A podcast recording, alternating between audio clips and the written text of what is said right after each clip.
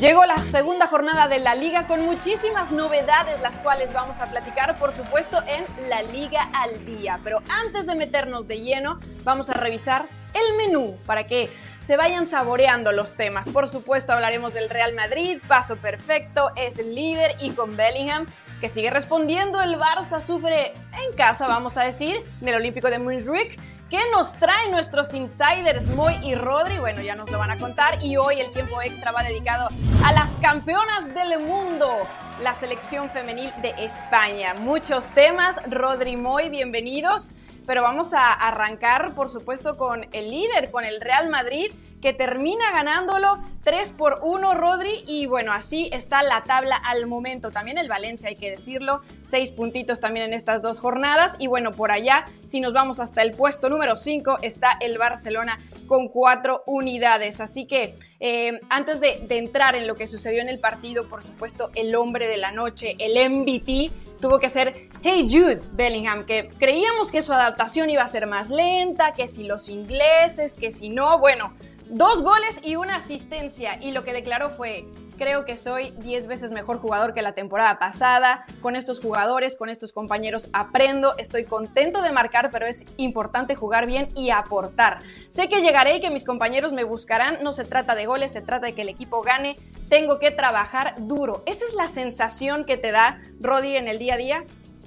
¿Qué tal, Pilar? ¿Cómo estás? Muy Sí, yo creo que sí. Está tapando muchas bocas Jude Bellingham porque mucha gente pensábamos que iba a tardar más en adaptarse, pero es que la frase que hemos venido repitiendo desde el primer partido de la pretemporada, en aquel Rose Bowl de Pasadena, es que da la sensación de que Bellingham ha llegado y que lleva cinco años jugando en el Real Madrid, porque es la sensación que te da, que le sale todo, lleva dos goles en dos partidos en competición oficial, en esta liga, ya lo hizo en San Mamés, lo vuelve a hacer este fin de semana en el Estadio de Juegos del Mediterráneo, disculpen, pero, pero es que sobre todo eso, lo que aporta ahora mismo al equipo es algo que no aporta al resto. Hoy hablando con alguien que está dentro de ese vestuario y que es compañero de él, me lo decía, me dice, lo mejor que tiene el equipo en este primer término de temporada es Jude Bellingham porque nos está salvando muchísimas, eh, seguramente no muchísimas papeletas, pero seguramente en el momento clave él aparece y tiene ese don del oportunismo que hace que el Real Madrid tenga un seguro de vida allí, no siendo un delantero que pueda marcar o asegurar 30, 40 goles al año,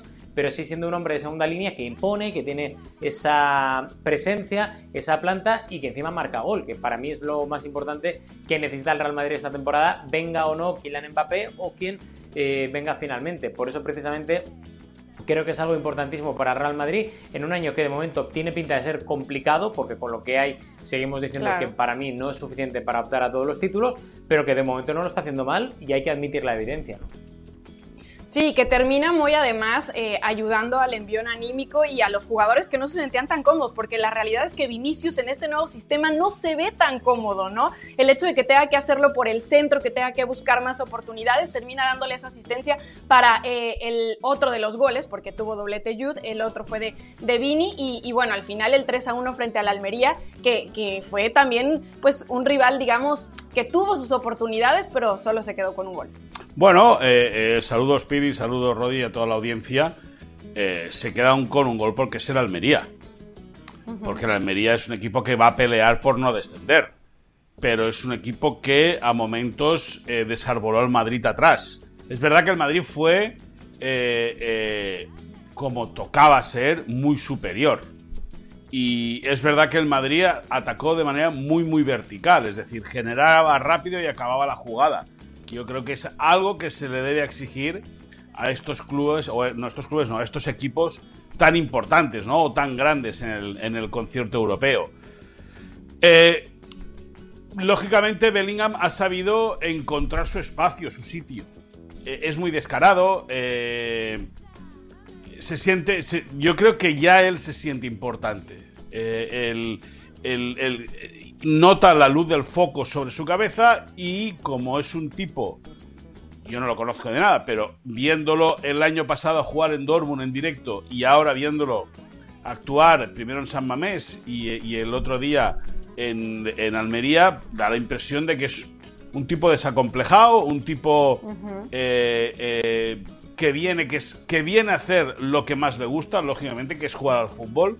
Evidentemente el Madrid tiene mucha más calidad que el Dortmund, por eso él se atreve a decir que es 10 veces mejor futbolista que la pasada temporada.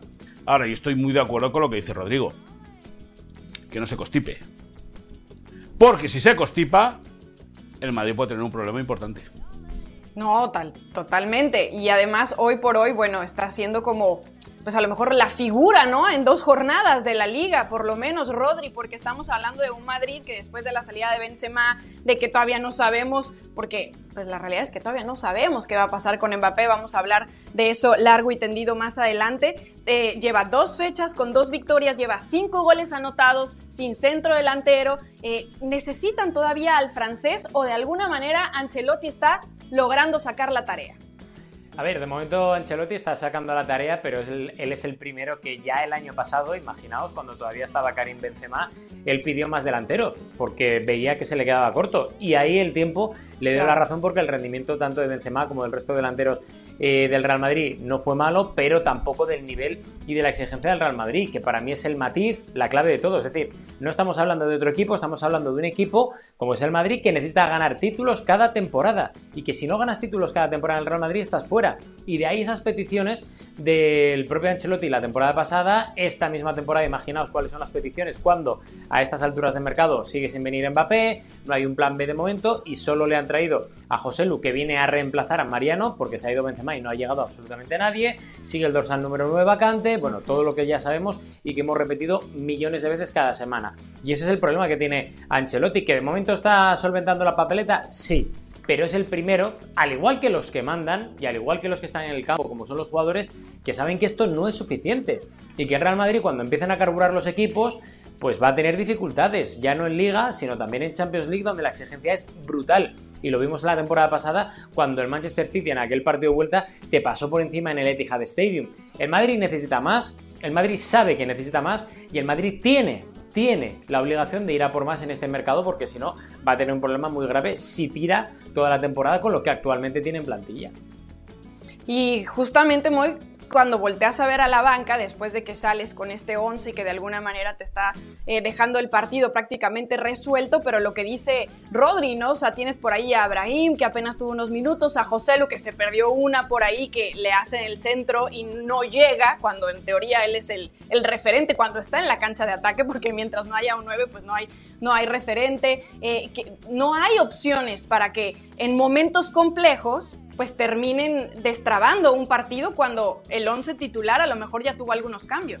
Bueno, el, el once titular tiene dos acomodos de fuera, porque el otro día eh, se quedaron Camavinga y Modric sin jugar. En, la primera jornada fueron Cross y Modric, es decir, que en el centro del campo sí que tienes eh, eh, material veterano, porque Modric ya es un jugador que, que hace 10 años se habría retirado un jugador que está, estará siguiendo eh, eh, eh, unas dietas estrictas y unos planes específicos de trabajo físico brutales para poder seguir rindiendo con la edad que tiene.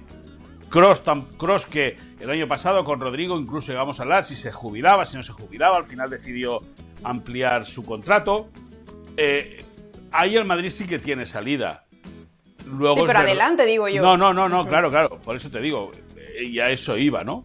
En la portería queda bien cubierto ahora con, con Kepa y Lunin, porque son dos porteros que nada Por tienen cierto, que ver. ¿Qué mensaje le mandó Lunin a Kepa, eh? En este último partido. ¡Qué Pues- barbaridad! Pues yo te digo una cosa. eh, yo creo que Lunin bastante. bueno, no es que bastante hiciese. Cumplió. Pero creo que la- a mi modo de entender. Es verdad que hizo paradas interesantes. Bueno, hizo tres por lo menos clave. Sí. Abajo a la derecha. Sí, muy bien. Pero yo creo que poco le va a durar. Creo, eh, creo. No, yo no, no tengo información. Eh, eh, ahí el que maneja el cotarro en ese sentido es Rodrigo. Pero me da la impresión de que el que va a jugar es Kepa. Vale. El que va a jugar es Kepa. No, Sí, yo, bueno. yo creo. Pero viene, bueno, claro. a lo que iba, a lo que iba. Que es verdad que en el centro del campo tiene soluciones el, el Madrid. Tiene alternativas. Atrás, bueno, Nacho es un jugador que siempre cumple. Lucas Vázquez también puede, también puede sumar o le puede dar algún relevo a, a Carvajal. Claro. Y arriba es donde tienes el lío. Porque a mí, para mí, Brahim es jugador. Muy, muy, muy buen jugador. Ancelotti no le ha dado bola hasta el momento, muy, muy poquita.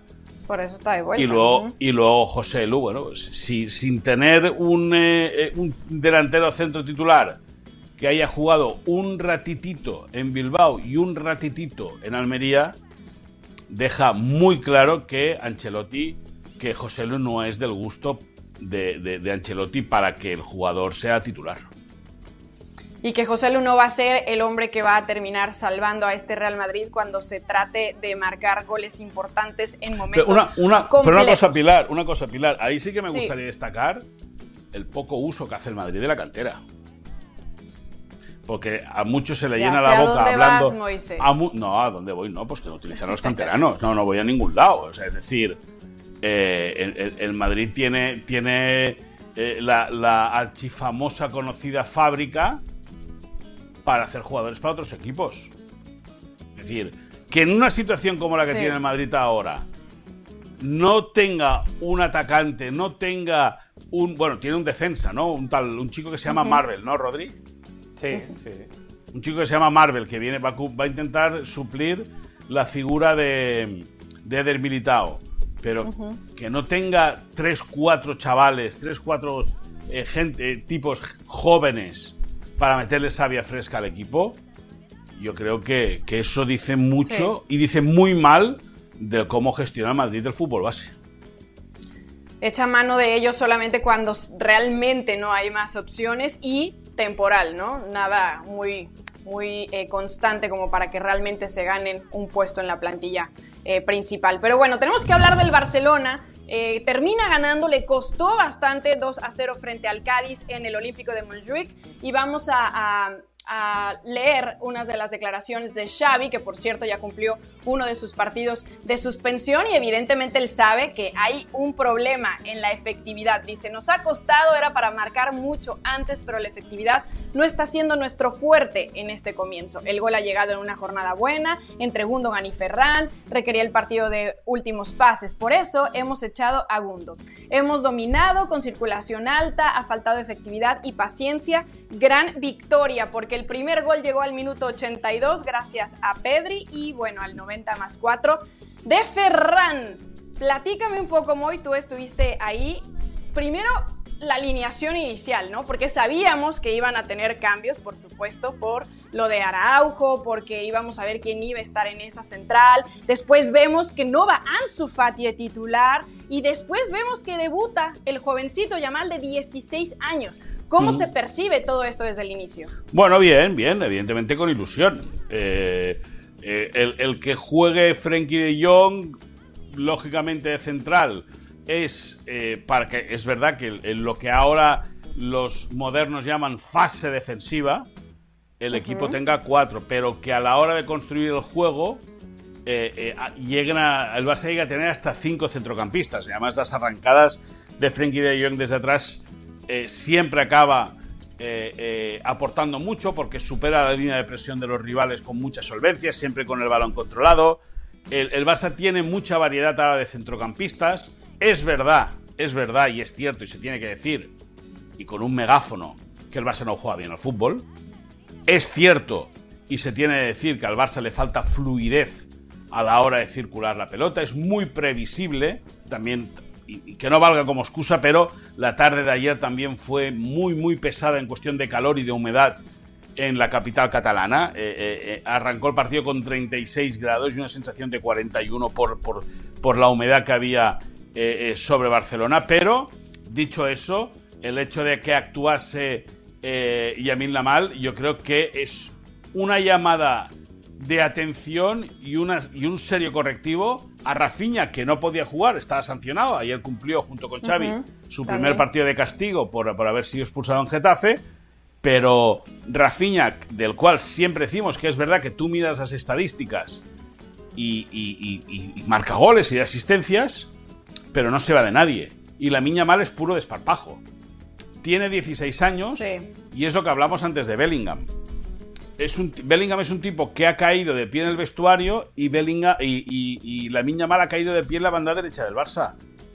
Porque sabe irse, porque, porque amaga puede irse por fuera, se viene por dentro, combina bien, tiene gol, tiene pegada. Por lo tanto, yo creo que la llegada o, la llegada a la titularidad de la Miña Mal con 16 años, bien gestionada por parte de Xavi, yo creo que es una excel excelentísima noticia para el Barça. Claro, Rodri, porque cuando vemos los nombres que tiene el Barça y la juventud que tiene, fue muy destacado lo que hizo Yamal. Vimos que Ferran terminó marcando gol, Pedri terminó eh, marcando gol, lo que hace, por supuesto, Gaby.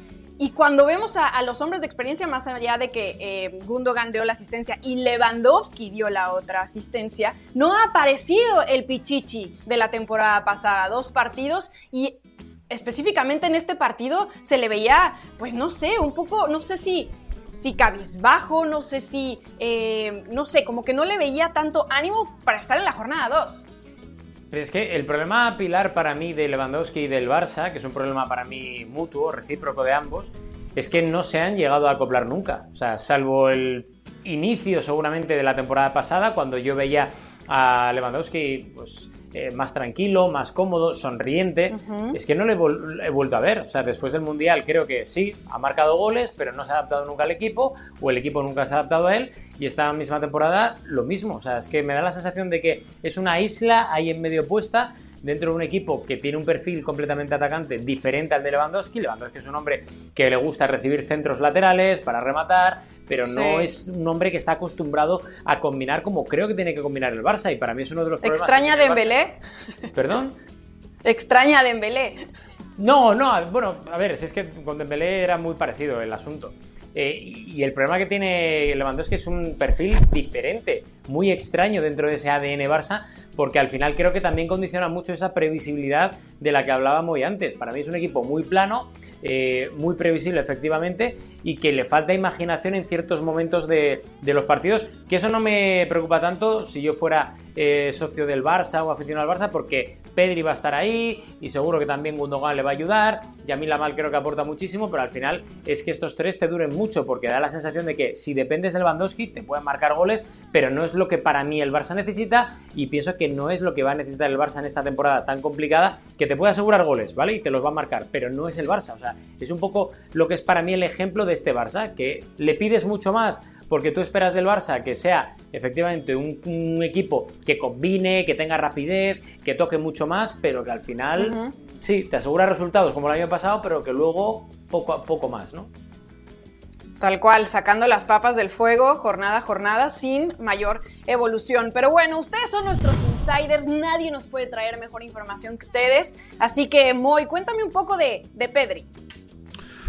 No, Pedri ayer tuvo un detalle maravilloso maravilloso con la gente de, de Tenerife, eh, una de las islas importantes de las Islas Canarias que está viviendo eh, un foco de incendios demoledor, sí. demoledor, y él siendo de Gran Canaria, futbolísticamente hablando, el gran rival del Tenerife, ahí lógicamente eh, le salió la vena canaria, del de, de, sentimiento canario que él tiene, y, y le, dedicó el Qué gol, lindo. dedicó el gol eh, a la gente de Tenerife, ¿no? Con una camiseta en la que en la parte de atrás ponía Ánimo Tenerife.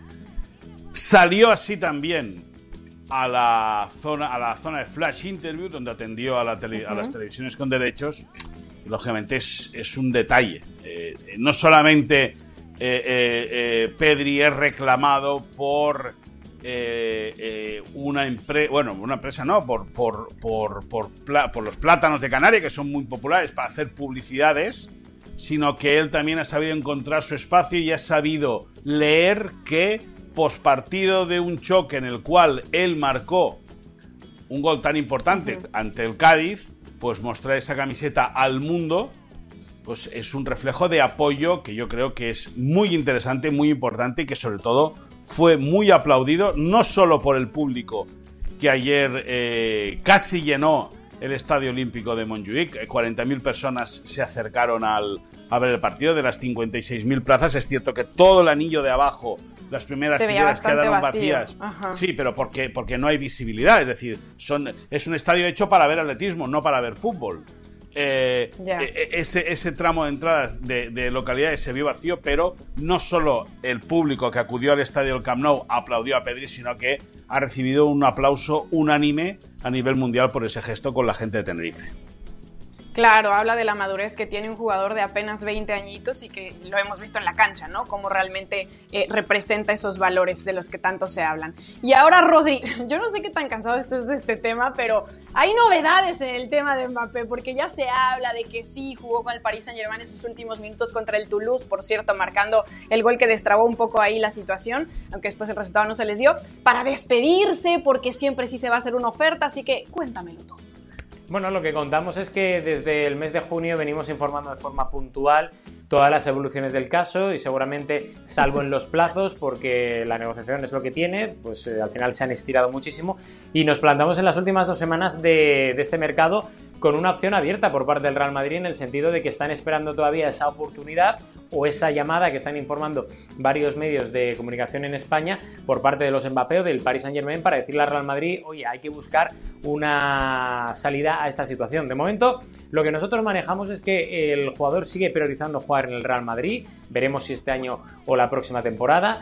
Lo que el club, eh, en cuanto al Real Madrid, eh, sería muy de extrañar o te cuentan es que, ya lo comentamos la semana pasada, es que Mbappé acabara renovando su contrato con el Paris Saint Germain, les extrañaría mucho. En ese caso, seguramente el Real Madrid ya se olvide de Mbappé porque, porque al final eh, son movimientos muy, muy, muy definitorios de las intenciones de Mbappé, que por mucho que luego diga que prioriza jugar en el Real Madrid, si al final renueva por el Paris Saint Germain, es que básicamente la primera de las partes de esta de esta negociación miente. Y luego, sobre todo, el Real Madrid lo que está haciendo es esperar a ese momento, insisto, con todo preparado, con todo preparado, porque se estima oportuno desde las fuentes que manejamos. Incluso la oferta. En el club, efectivamente, que la oferta está preparada, que saben hasta dónde pueden llegar y que sobre todo es algo que en el momento en el que llegue se puede activar, si se activa, insisto, porque al final requiere que Real Madrid y Paris Saint Germain se acuerden eh, y pongan de acuerdo en una, en una cifra. A partir de ahí será algo muy muy rápido porque será un solo pago,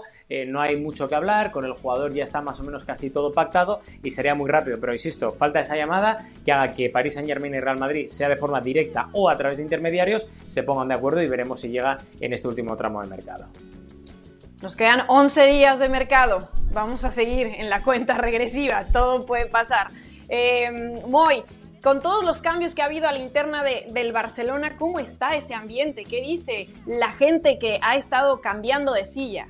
Pues está enrarecido. Está muy enrarecido el nombramiento de Deco como eh, director del área de fútbol. Desplaza completamente a Mateo Alemán, que en el mes de mayo lo tenía hecho con el eh, Aston Villa para ir a Birmingham junto al proyecto de Unai Emery. Decidió regresar a Barça, al Barça, veía que no, veía Mateo Alemán, según le explicaron ahí es bien fuentes conocedoras de la situación, creía Mateo Alemán al llegar a Birmingham que no iba a tener tanto poder como le habían prometido o no iba a tener tanto margen porque el fair play financiero del Aston Villa también era bastante limitado en ese sentido. Decidió volver aquí. El Barça ya había contactado con Deco y ahora a Deco le han dado de manera oficial la etiqueta que él ha tenido hasta el momento, que él es Mateo Alemán. Ya han empezado los cambios, lógicamente. No, no está a gusto el, ejecutivo eh, mallorquín, que recordemos tiene un año más de contrato, es decir, el Barça lo tendrá que indemnizar o veremos si finalmente es él el que decide irse. Pero lo que es evidente es que ya ha cambiado su función. Ayer el que atendió a los medios de comunicación en la previa del partido siempre era Mateo Alemán Ayer fue Rafa Juste, el vicepresidente deportivo, y por lo tanto, o cambia mucho la película, o los días de Mateo Alemán en el Barça están contados. Bueno, ahí también un tema que seguirá desarrollándose, del cual hablaremos aquí. Y Rodri, ¿qué nos traes de Barrios? Pues Pablo Barrios, en un momento en el que el Atlético de Madrid está seguramente muy polarizado en cuanto a actualidad por el tema de Joao Félix, del cual de momento no hay novedades, él no se quiere quedar en el Atlético de Madrid, el Atlético de Madrid quiere buscarle una salida para revalorizarle porque la situación está estancada, emerge la figura de un jugador súper joven que ya fue uno de los descubrimientos el año pasado por parte del Cholo Simeone y que ha recibido esa respuesta también por parte del jugador, que da igual que le pongas entre líneas, un poco más cerca del área, que seguramente es su hábitat natural, o cuando le pones, por ejemplo, en ese primer partido de, del Granada, en el Metropolitano, sustituyendo a Coque, lesionado, le metes de 5 y da igual donde le pongas. Te da la sensación que incluso de portero te puede eh, solventar la papeleta. Es un jugador muy comprometido, nos cuentan además que está bien asesorado, es un jugador que cuida todos y cada uno de los detalles, desde cómo entrena, desde la nutrición, hasta obviamente llegar al tema incluso de cómo gestiona sus redes sociales, etcétera. Y también lo que, lo que nos cuentan es que el Cholo Simeone está muy feliz con él, está muy contento, sabe que es un jugador de futuro, pero sobre todo también de presente a quien hay que ir moldeando poco a poco para que no se desvíe del carril, para que siga siendo un hombre de equipo como de momento lo está demostrando y también para que otorgue al Atlético de Madrid ese puntito de magia que solo él tiene en esa plantilla, que es una plantilla muy física, muy grande, de mucho potencial obviamente, pero donde él seguramente destaque por ese último pase que tiene y esa visión de alcanzar la pelota a lugares a los que él solo se puede imaginar. Veremos a ver cuál es su evolución, pero de momento todo el mundo muy, muy contento con Pablo Barrios en el Atlético de Madrid. Qué bueno, muy bien, me gusta eso. Y ahorita que dijiste Joao Félix, me acordé de Joao Cancelo también, que son algunos de los nombres que siguen rondando el entorno del Barcelona para los próximos días. Por supuesto, nuestro insider Moisés Llores nos traerá todos los detalles. Sí, en ese sentido, este en, ese, sentido, Pilar, ayer ya comentamos durante la transmisión que para esta semana se espera anunciar el fichaje de Joao Cancelo por parte del Barça.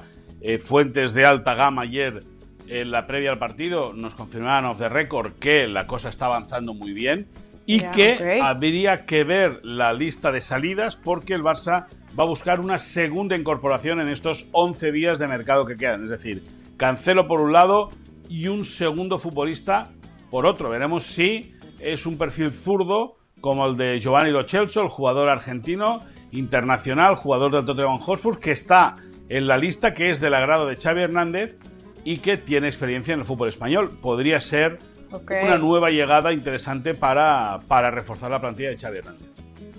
Bueno, Des ya se fue al PSB. Em, vamos a estar, por supuesto, viendo qué pasa con los que no están inscritos, porque tienen una lista de jugadores no inscritos, incluido Alonso. Así que vamos a ver si llegan estos nuevos nombres, qué va a pasar con ellos. Pero vámonos a la bronca, porque cara a cara, Moisés Llorens en una esquina, Rodrigo Faiz en la otra. Visto dos jornadas de la Liga al Real Madrid y al Barcelona, ¿juega mejor el Real Madrid, Rodri? Hombre, creo que sí, ¿no? Ahí están los resultados y ahí está la forma en la que está ganando, con su estilo, porque al final es el estilo que tiene el Real Madrid, un estilo más físico, un estilo de mucha presencia en el centro del campo con Bellingham, eh, con los refrescos en las segundas partes de mm, Tony Cross, de Luka Modric, pero está jugando muy bien, además con un centro del campo que es súper joven y, ojo, aparte de estar jugando muy bien, lo está haciendo en una adversidad eh, importante, porque no está Courtois, lesionado de gravedad, tampoco Militao, que era el baluarte de la defensa la temporada pasada, junto con Courtois y recordemos que Benzema también se ha ido y no hay recambio, por lo cual está jugando muy bien para lo que tiene el Real Madrid, con Camavinga, con Suamení que se está eh, seguramente confirmando como lo que era y yo creo que es obvio que el Real Madrid de momento está siendo bastante, bastante más superior al Barcelona, ¿no? Bueno, esto es como se acaba, no como se empieza, evidentemente. Cierto es que el Madrid está en un momento mucho más dinámico eh, que el Barça, decir lo contrario sería omitir la realidad. El, Madrid empieza las jugadas y las acaba, que es lo que, lo que exige el guion, evidentemente, eh, eh, futbolístico. El Barça quiere, quiere generar el fútbol a base de toque, le falta fluidez, le falta velocidad. Ante el, ante el Getafe se pudo ver, pudo condicionar la violencia eh, con la que se mostró el, Getafe durante todo el partido. La primera parte de ayer ante el Cádiz no fue la mejor. La segunda ya fue diferente, ya estuvo un Barça eh, eh, más fresquito, más, más, más, viral, pero más vivo, perdona. Pero yo creo que el debate no hay debate. Es decir, el Madrid no, no es que esté jugando un gran fútbol, ni mucho menos, pero sí que es cierto que se le ve como más dinámico que al Barça. Eh, al igual que dice Rodrigo, si estuvieran Courtois o si estuviera militado, claro, eso es decir, si mi abuela tuviera ruedas sería bicicleta, ¿no? Evidentemente, si a lo mejor el rival del Madrid el pasado sábado, conforme se mostró la defensa, en vez de ser el Almería, hubiese sido un equipo con más pegada o más punch, pues a lo mejor sería diferente. Pero es verdad que el Madrid, a mi modo de entender, también a día de hoy, eh, no es que juegue mejor, sí que juega más dinámico. Pilar, cancela la, cancela la bronca. Cancela, cancela esto. O sea, cancélalo porque ya está. No, no, Cancelo viene pronto a Barcelona, no te Sí, preocupes. sí, también. Y Fresneda al ¿Qué pasó? Yo dije, va a poner un poco más de resistencia, no sé. No, no. la guardia. Es que, es, y- ob- es que es obvio, Bueno, Pilar, es que no hay debate en esto. O sea, ya está. El Madrid está No, siendo no. mejor en estas dos jornadas. Sí. Y es que el resto son Ya habladurías. está, Lo- pues a No Cibeles. lo he dicho yo, todos- lo acaba de decir Moisés. to- todos a Cibeles. Venga, un, programa, un programa No, especial. no, con pero estamos hablando- con hombre, sí. Carolina, con Carolina Guillén y Pilar, Pi- Pilar Pérez, las madridistas de turno de ESPN, que vaya a Yo- hacer pero yo el- qué dije, yo solo puse la pregunta sobre No, la mesa no, y tú tú, no- dijiste por aquí y sí, tú no has todo lo que nada. Rodrigo tú no, tú no has dicho nada, yo te lo digo. O sea, tú no has dicho nada, ya lo digo yo. O sea, no, Pilar, tú no has dicho nada, lo digo yo. Ahora, vamos todos a Cibeles con Rodriguito Fáez, la bandera del Madrid. No, y, y no, Pilar. Pilar y Pero si lo has Carolina dicho tú. Si lo has dicho tú, Moisés, pero- ¿qué pero me estás lo primero que he contando? dicho, Has de- lo, lo Tu primero que he intervención dicho, ha sido no, minuto no. y medio de, de- Lo- de los lo cuales 10 primero que he has hablado dicho- de lo que te han preguntado. Lo y primero resto que he dicho- Y has dicho, no, que tal cual, no sé qué. Ya está, si es que no hay Lo- debate, no pasa nada. Lo primero que ha dicho Rodriguito Fáez es esto es como se acaba, no como se empieza. Eso es lo primero. Claro, pero Por lo tanto, de las dos primeras atenti, jornadas, claro. aten- atenti, atenti a las orejas. Bueno, al final sí que hubo bronca, sí que hubo bronca. Pero bueno, ¿saben qué los va a relajar y los va a animar? Nuestro tiempo extra, porque va dedicado a las campeonas del mundo, España, que por cierto se ha convertido en la selección que ha ganado en cada una de las categorías, algo nunca antes visto, sub-17, sub-20, ahora con la selección mayor y siete futbolistas, esto le va a gustar a Moy, de ese 11 titular eran del Barcelona, Moisés, como Sí, sucedió bueno. en su momento en la varonil en el 2010, así que puedes decir que el Barcelona prácticamente ganó este título o no, puedes mucho decir. No, sí, sí, evidentemente. Evidentemente. Si, si vamos a por la cantidad de, de jugadoras, sí. El gol lo hizo una chica que, que actúa en el Madrid, por cierto. Oh. Un beso muy grande a, a- Sí, a Olga Carmona, Carmona. que eh, una vez acabado el partido, supimos todos la desgracia familiar que vivió con el fallecimiento de su padre. Pero si Sí. es por, por, por mentalidad de juego, por calidad de sus jugadoras, y escúchame, y porque se quedaron en casa varias rebotadas con el seleccionador. Que si no el Barça tranquilamente podría haber confeccionado, la selección española podría haber confeccionado un equipo con 11 futbolistas que, militaban en el, que militan en el Barça. Y déjame que te diga, tenía 7 en el equipo titular, 2 en el banquillo y 2 jugando con Inglaterra. Es decir, imagínate Sí. el plantillón que tiene el Barça que con 11 jugadoras entre, espa- entre españolas e inglesas tuvo representación en la final de la Copa del Mundo femenina. Ahora, también tuvo representación el Real Madrid, eh, en menor cantidad, evidentemente, Rodri, pero bueno, tampoco eh, es un decir que el Barcelona lo ganó, porque tampoco se puede hacer un lado, sobre todo por lo que dice Moy, ¿no? Porque esta selección se termina conformando con muchos problemas extra cancha, con los cuales muchas de las figuras terminan por no ir, y a pesar de que se criticó mucho el hecho de que varias de esas jugadoras del Real Madrid no se plantaron como sí lo hicieron la mayoría de las del Barcelona, bueno, terminan siendo parte de este grupo y de esta gloria.